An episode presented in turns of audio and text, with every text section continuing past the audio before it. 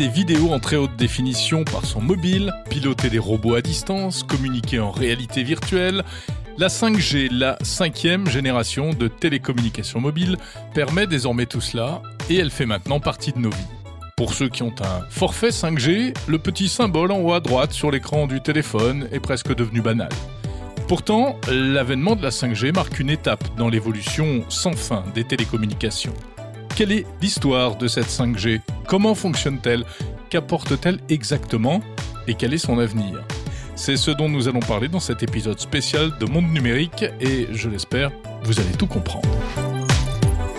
Cet épisode vous est proposé en partenariat avec Orange qui a choisi Monde Numérique pour vous aider à mieux comprendre la technologie.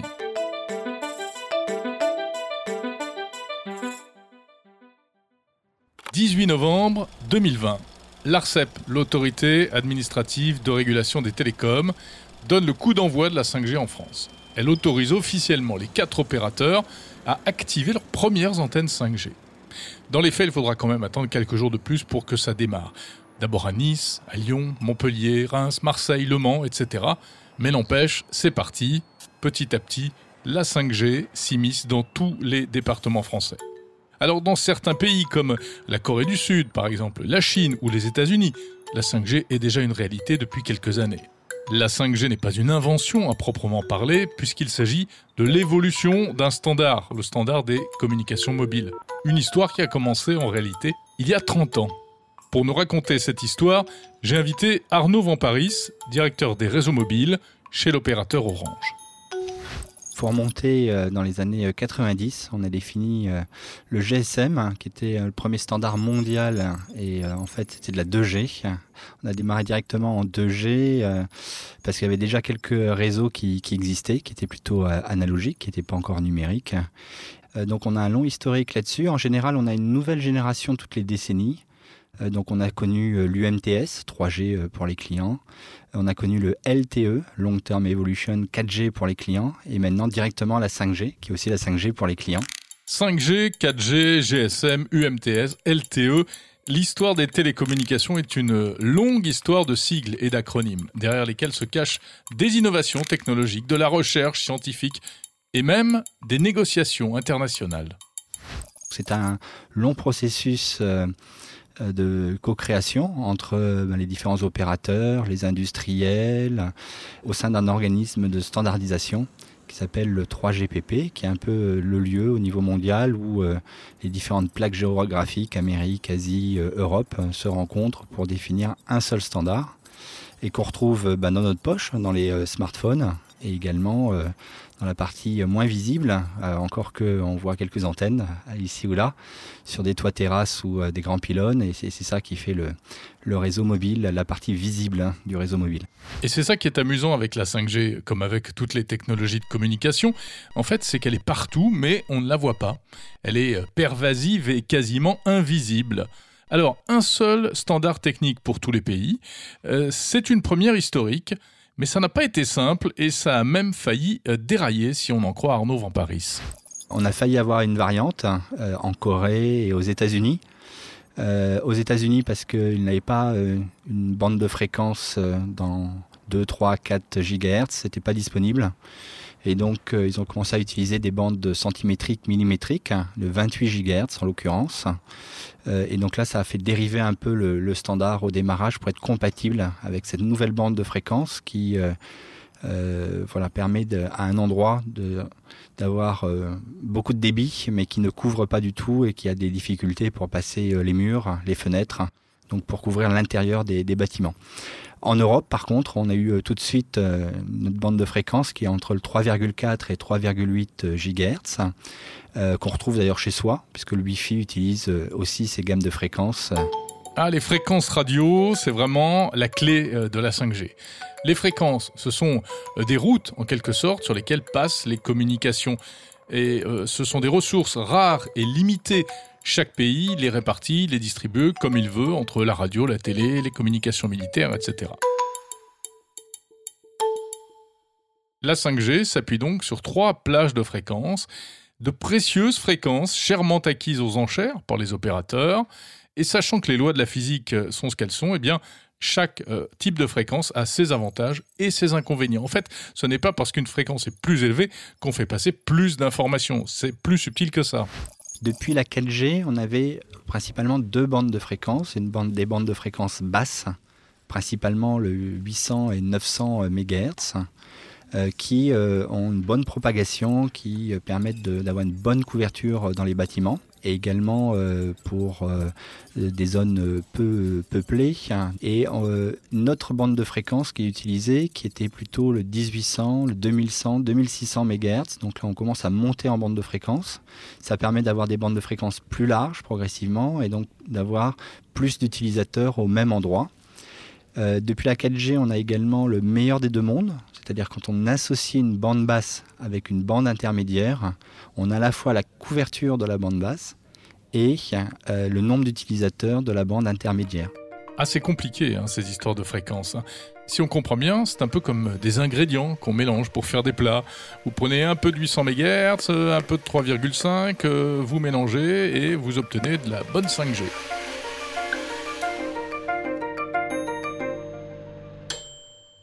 Alors la 5G ne remplace pas la 4G, on le sait, hein, elle vient euh, se superposer. Du coup, les opérateurs ont été malins, ils ont récupéré des fréquences de la 4G, auxquelles ils ont ajouté de nouvelles fréquences pour fabriquer de la 5G. Et c'est pas fini, ils s'apprêtent à rajouter dans les années à venir un nouvel ingrédient qu'on appelle le 26 GHz. Donc euh, le 26 GHz qui ne sont pas encore attribués partout là en Europe, qu'on commence à avoir, euh, mais là qu'on ne peut pas mettre sur les mêmes sites les sites actuels. On est obligé de rajouter des sites supplémentaires euh, pour utiliser ces, nouvelles bandes de fréquences. Donc pour l'instant, tous les déploiements qu'on a euh, en Europe, 5G, sont sur les sites existants 4G, euh, avec la bande de fréquence cœur 3,4, 3,8 GHz.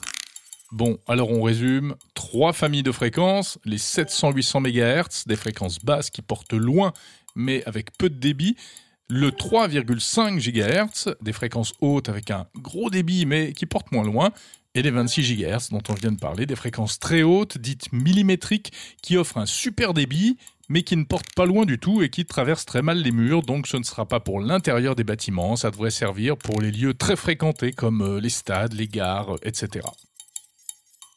J'espère que vous avez pris des notes, il y a un terreau à la fin de l'épisode.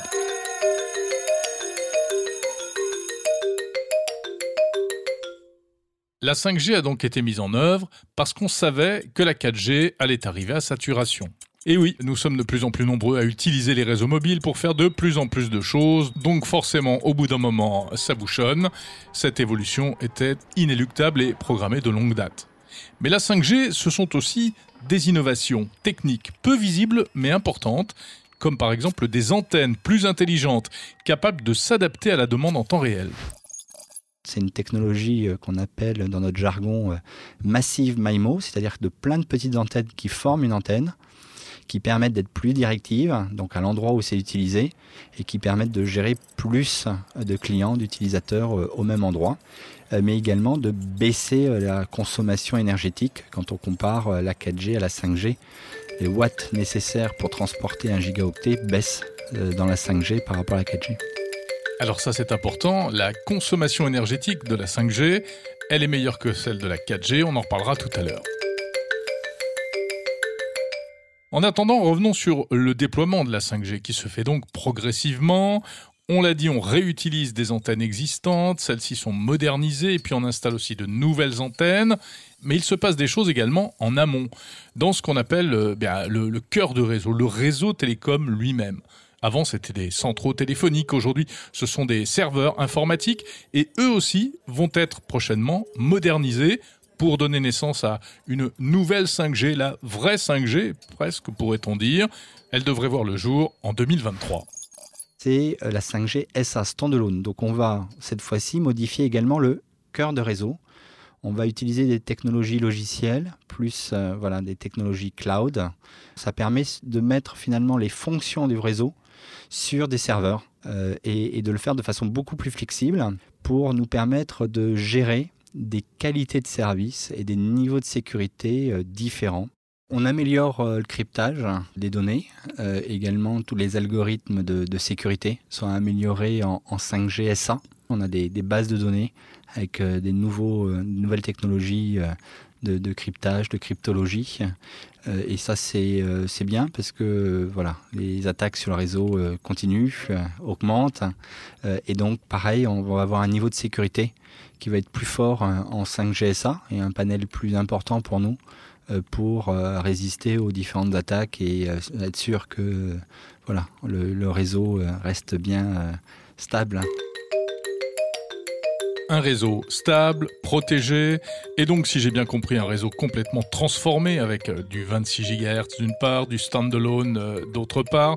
On comprend donc que la 5G est une avancée technologique majeure, surtout pour les opérateurs. Mais pour les utilisateurs, qu'est-ce que ça va changer? Ça va euh, principalement déjà changer pour les entreprises. Ça va leur permettre euh, justement d'avoir des niveaux de, qualité, des niveaux de sécurité adaptés à leur processus métier. Par exemple, je l'ai cité pour un véhicule, pour un train, pour euh, un smartphone, pour un technicien qui utilise une, tablette pour travailler, pour etc. On va pouvoir mettre une, qualité différente. Et donc là, ça va se percevoir parce que ça va lui permettre d'avoir un confort d'usage une connectivité qui est euh, adaptée à ce qu'il fait. Progressivement également, ça va être disponible pour euh, le grand public hein, avec des niveaux de qualité sur ces applicatifs différents. Euh, quand on utilise son smartphone dans sa voiture, ça va, pas être, ça va être différent quand on l'utilise en dehors de sa voiture, etc., etc. Nous, ça nous permet surtout d'adapter le réseau à, on a quand même des types d'objets maintenant qu'on connecte à nos réseaux très différents. Euh, et donc ça nous permet d'être sûr de réserver la bonne qualité au bon type d'objet. Ah oui, alors ça, en gros, euh, pareil, si on comprend bien, ça va permettre de découper la 5G en tranches, en fait, pour réserver certaines parts du gâteau à certaines utilisations. Par exemple, des objets connectés critiques, des services d'urgence, etc. Et ça, on ne pouvait pas le faire avant. Bon, la promesse initiale, euh, c'était plus de débit, moins de latence. Plus de débit, ça veut dire euh, on va plus vite sur Internet, et puis aussi il y a plus de gens qui peuvent se connecter simultanément, et moins de latence, eh bien ce sont des temps de réponse accélérés. Au final, un système 10 à 100 fois plus rapide que l'actuel 4G. Mais bon, ça c'est des chiffres, il y a un peu de marketing. En termes d'applications concrètes pour les clients, qu'est-ce que ça va permettre? Arnaud Van Paris. Alors en application, ce qu'on voit, c'est beaucoup d'usages vidéo, d'usage d'expérience immersive. Euh, qui apparaissent. On est, euh, je pense, aux prémices. C'est normal. En général, euh, c'est au bout de quelques années d'apparition de la nouvelle technologie, et ça a été le cas aussi en, 4G, qu'on a une vraie utilisation en termes d'usage. Donc là, on peut prévoir que dans les 2-3 ans qui viennent, on va avoir de nouveaux applicatifs qui sont vraiment adaptés à la 5G SA, qui vont apparaître dans le domaine des entreprises, mais également euh, du grand public. On parle beaucoup de, de métaverse, qui en est assez balbutiement, mais cette euh, capacité à interagir à distance, euh, en ayant l'impression d'être voilà côte à côte, je pense que ça vraiment ça va ça va apparaître sous différentes formes, peut-être pas que les smartphones, plutôt sous des formes de lunettes, de casques, permettant de voilà d'avoir cette sensation là et d'interagir à distance par rapport à être, interagir juste à, à côté de l'un de l'autre. Au début de la 5G, on a beaucoup parlé euh, d'opérations chirurgicales à distance, par exemple. Et il y a aussi tout ce qui touche aux objets connectés et aux robots. La 5G permet de piloter des robots pour nettoyer des pipelines ou encore pour ramasser euh, des détritus dans les ports, chose qu'on ne pouvait pas faire en 4G parce que c'était pas assez réactif. Mais ce n'est pas tout, d'autres applications seraient également en train de se développer la 5G en fait se déploie par secteur euh, d'activité. Donc on, prépare l'arrivée de la 5G dans ses évolutions sur plusieurs secteurs.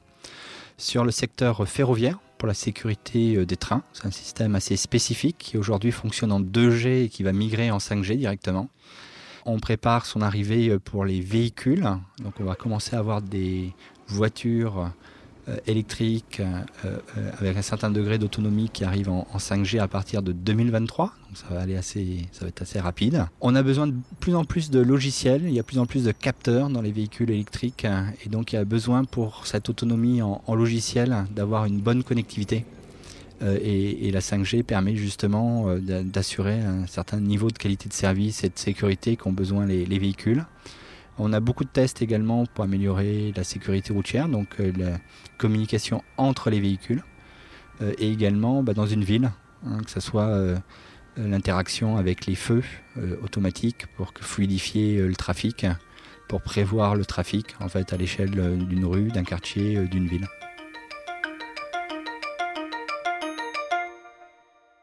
Il faut revenir un peu sur ce qui s'est passé en 2020 au moment du lancement de la 5G. L'arrivée de cette technologie a été marquée par une importante levée de boucliers de la part euh, d'associations et même de certains responsables politiques. Alors, pour des motifs variés, hein. on a parlé des risques supposés sur la santé, d'éventuels risques de surveillance des individus, du poids environnemental aussi de la 5G. Des maires écologistes ont tenté de s'opposer au déploiement de la 5G dans leur ville, on s'en souvient. Ce qui était au départ une simple amélioration technologique est devenu un véritable sujet politique et polémique. À cela se sont même ajoutées des théories complotistes, euh, comme par exemple les antennes 5G qui tueraient les oiseaux.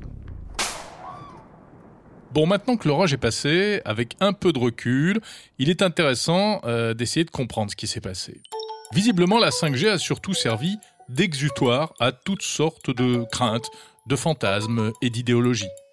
Comme d'autres technologies auparavant d'ailleurs, telles que le compteur Linky, euh, le Wi-Fi en ville, ou même euh, dix ans plus tôt déjà la 4G, qui avait cristallisé le même genre de revendications. Tout cela s'est donc reproduit, parfois aussi pour euh, des raisons politiciennes, clairement entretenues. Bref, la 5G est devenue euh, une sorte de totem, hein, euh, pour certains un symbole de la société de consommation hyper connectée, et donc, pour cette raison, quelque chose qu'il fallait combattre. Mais au fond, derrière tout cela, est-ce qu'il n'y a pas une certaine peur du progrès technologique? C'est la question que j'avais posée en février 2022 dans Monde Numérique à Sébastien Point, physicien, membre de la Société française de radioprotection, spécialiste des rayonnements non ionisants et auteur d'un livre intitulé La religion anti-ondes. Tout ça procède d'une même peur assez typique de notre époque, de la technologie. Et on, s'aperçoit d'un phénomène qui, euh, qui, commence à devenir euh, récurrent aujourd'hui. Euh, c'est le phénomène des ce que j'appelle les technologies bouc émissaires qui deviennent rapidement obsolètes. Donc les opposants ou les technophobes ont souvent besoin de, de chercher des nouvelles technologies euh, bouc émissaires. Effectivement, il y a nombreuses années, euh, les lampes fluocompactes étaient des technologies euh, bouc émissaires qu'il s'agissait de, de bannir. Les, les LED l'ont été. On a vu des campagnes d'opposition à l'installation de, de l'éclairage LED dans les crèches, dans les, dans les écoles. Pour ce qui concerne les rayonnements électromagnétiques, on a eu des campagnes de dénigrement du Linky, qui est pourtant un appareil filaire qui n'émet que du rayonnement électromagnétique de manière résiduelle, pas plus qu'un petit appareil électroménager. Pourtant, on a eu une campagne de dénigrement. Et puis c'est passé, on est venu à la 5G, on a fait énormément de bruit pour dénigrer la 5G. Il y a eu des appels à l'interdiction, il y a eu des, pétitions pour un moratoire sur la 5G. Bon, et eh bien aujourd'hui, euh, le soufflet, euh, le soufflet retombe. Et demain, nous aurons probablement des oppositions qui renaîtront euh, sous le prétexte de l'intelligence artificielle ou de la 6G ou je ne sais quelle autre technologie qui servira à nouveau de bouc émissaire pour l'expression d'une opposition à la, à la technologie. Et oui, c'est un peu ce qu'on appelle le néoludisme, euh, l'opposition à la modernité, qui fait de plus en plus d'adeptes dans un contexte en plus de réchauffement climatique et de crainte pour le futur. Pour revenir un peu plus en détail sur la question des effets hypothétiques euh, sur la santé, lorsque je l'avais interviewé, Sébastien Point m'avait expliqué en détail pourquoi il n'y avait vraiment pas lieu de s'inquiéter par rapport à la 5G il bat en brèche notamment les arguments concernant euh, un soi-disant manque de recul par rapport aux technologies 5G. Même s'il manque des données, dirons-nous, euh, factuelles sur la technologie 5G en elle-même, il faut comprendre que la bande de fréquence des 5G, euh, physiquement, est insérée entre la bande des radiofréquences et la bande infrarouge. On connaît bien les effets de ces deux bandes. Infrarouge, par exemple, on en reçoit au quotidien du Soleil. Les bandes radiofréquences, eh bien, sont de la téléphonie, mais euh, aussi de la mhm. radiophonie, de la télévision.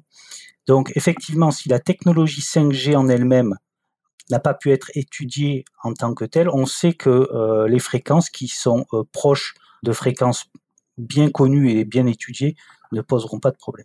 Enfin, selon Sébastien Point, il n'y a pas lieu d'avoir peur de l'effet des ondes électromagnétiques de la 5G, pas plus que de celles de la radio ou de la télévision, pour la simple et bonne raison que la réglementation encadre très sévèrement cette technologie. En réalité, il existe euh, des normes qui nous protègent du seul effet scientifiquement avéré potentiel de ces ondes, qui est l'effet thermique. Si vous êtes exposé à des intensités extrêmement élevées eh bien, vous allez subir un, échauffement des tissus. Sauf que cet échauffement des tissus arrive euh, pour des expositions qui sont plusieurs ordres de grandeur supérieurs aux limites normatives, euh, qui sont elles-mêmes euh, très supérieures à l'exposition réelle que chacun d'entre nous subit au quotidien.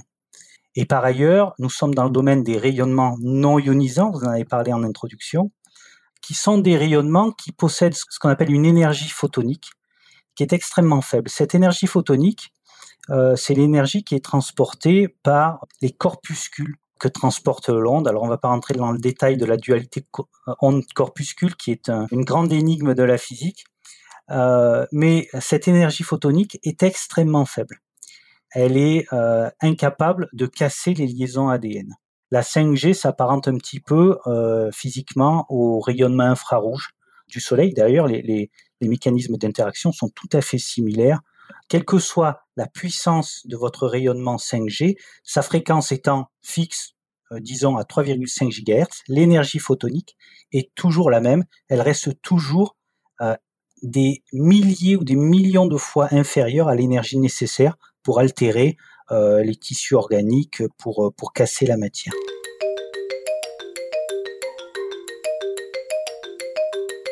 Il y a un autre argument qui a été brandi contre la 5G lors de son lancement, le poids environnemental.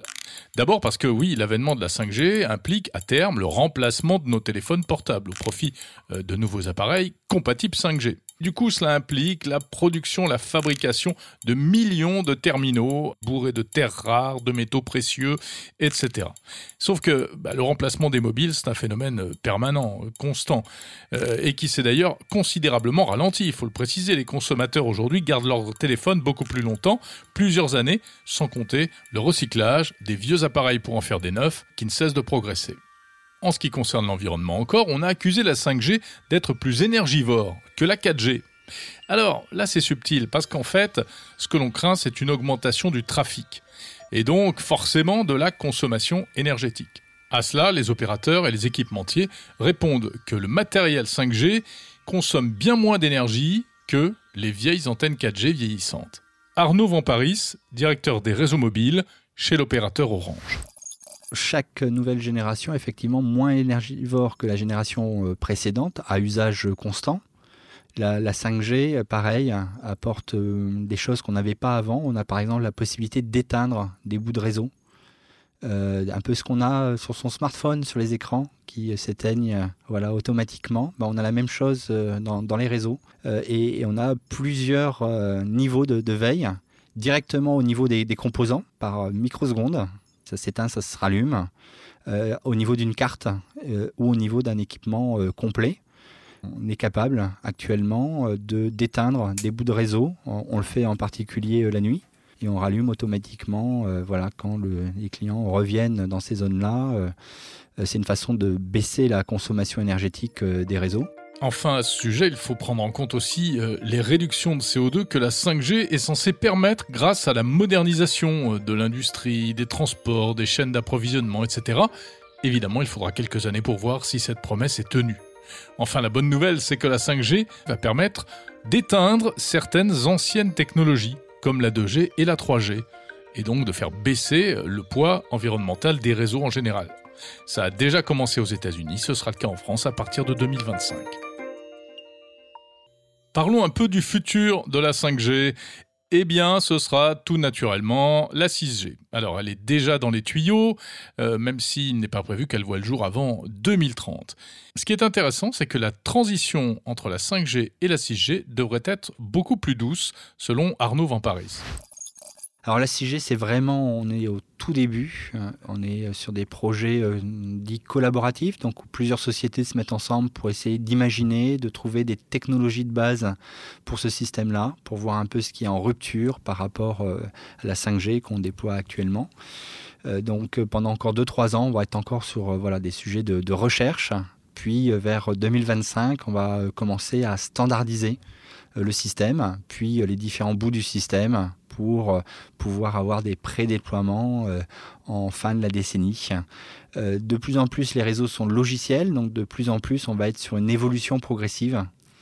Donc comme on aura la, voilà, la, 5.1, la 5.2, la 6.0, on sera progressivement voilà, sur des évolutions beaucoup plus douces pour les clients et pour nous en tant qu'opérateurs. On peut avoir des technologies en rupture dans la 6G, par exemple des dalles réfléchissantes qui vont euh, permettre de euh, récupérer au niveau d'une fenêtre euh, les ondes et renvoyer à l'intérieur du, domicile sans électricité, donc en étant passive. Voilà, des technologies passives, de dalles réfléchissantes.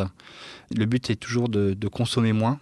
Et également, on a la possibilité de transmettre directement pour des capteurs également quelques données sans consommation euh, énergétique euh, autre que voilà, une petite pile solaire directement dans l'objet. Ce n'est pas tout. Avant la 6G, la 5G pourrait aussi évoluer dans les années à venir grâce aux satellites. De la 5G dans les étoiles. À ne pas confondre avec les systèmes satellitaires Starlink ou Nordnet. Hein. Là, il s'agirait vraiment de communiquer directement avec son smartphone via les satellites.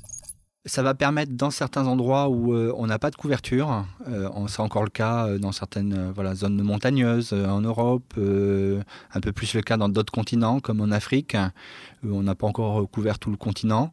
Euh, d'avoir accès par satellite directement quand on est à l'extérieur des bâtiments. Par contre, il faudra être à l'extérieur des bâtiments en visibilité directe. On pourra par son smartphone avoir accès euh, à certains euh, satellites. Ça, c'est en cours. On a d'ailleurs quelques partenariats hein, qui commencent entre différentes sociétés pour ça. Et on, utilise des nouvelles constellations de satellites qui sont lancées, qui sont à basse altitude et donc qui permettent à un smartphone de se connecter euh, directement. Et donc là, en tant qu'Orange Innovation, on a commencé euh, certains tests sur le sujet pour l'Europe et l'Afrique. Enfin, la 5G pourrait s'envoler vers la Lune. Ce n'est pas de la science-fiction. Pour répondre aux futurs besoins des bases lunaires, cette technologie inventée sur Terre pourrait s'exporter dans l'espace. On a effectivement des, projets, par exemple, pour les prochaines expéditions sur la Lune, où euh, il faut une connectivité pour ce qui est envoyé là-bas. Et il y en a même des technologies qui, démarrent avec la 4G, qui est une technologie maintenant très robuste. Euh, voilà, 4G, 5G pour embarquer ça et euh, que ce soit la, base euh, de la communication euh, des objets envoyés euh, sur la Lune en expédition. C'est un petit réseau privé qui est créé sur place et qui permet de retransmettre après l'ensemble des données captées sur place, que ce soit sous forme d'images ou de données techniques.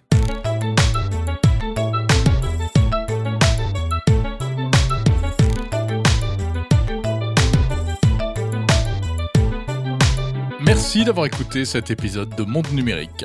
Ce numéro vous était proposé en partenariat avec Orange. Réalisation signée Thomas Langlin. Retrouvez tous les autres épisodes de cette série, vous allez tout comprendre, en vous abonnant au podcast Monde Numérique si ce n'est pas déjà fait.